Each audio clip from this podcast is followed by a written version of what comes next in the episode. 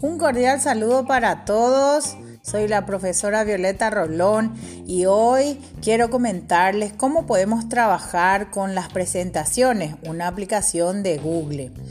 Estas presentaciones atractivas y que pueden ser creadas en equipos hace posible que se pueda crear y editar presentaciones mm, navegando de forma rápida y sin necesidad de un software específico.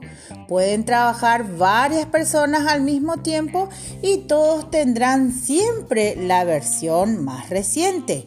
Y bueno, esto está muy clarito en Google. Si quieren saber un poquito más sobre esto, entonces pueden, pueden entrar, navegar y buscar algo más. ¿Qué se puede hacer con todo lo que es Google Presentaciones. Se pueden hacer comentarios, chat y una edición en tiempo real.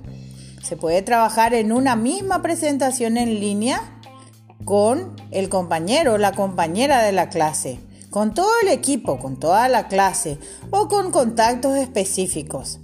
Ustedes pueden controlar quién tiene permiso para editar, ver o agregar comentarios. Las diapositivas son fáciles de usar, de diseñar. Hay varios modelos. Solamente debe diseñarlas desde cero o agilice el proceso eligiendo una plantilla.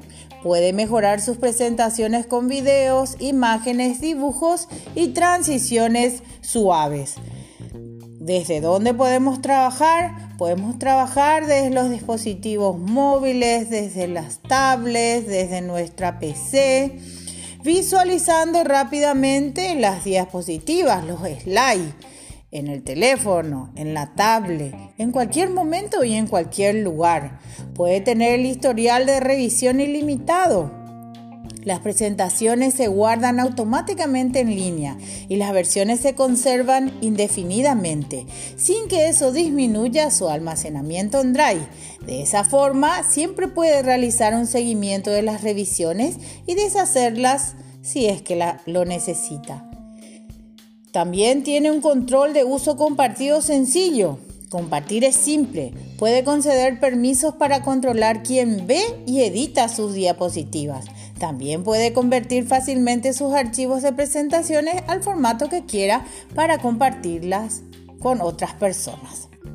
Esto es todo en este podcast y nos seguimos escuchando y leyendo. Muchas gracias. Feliz fin de semana.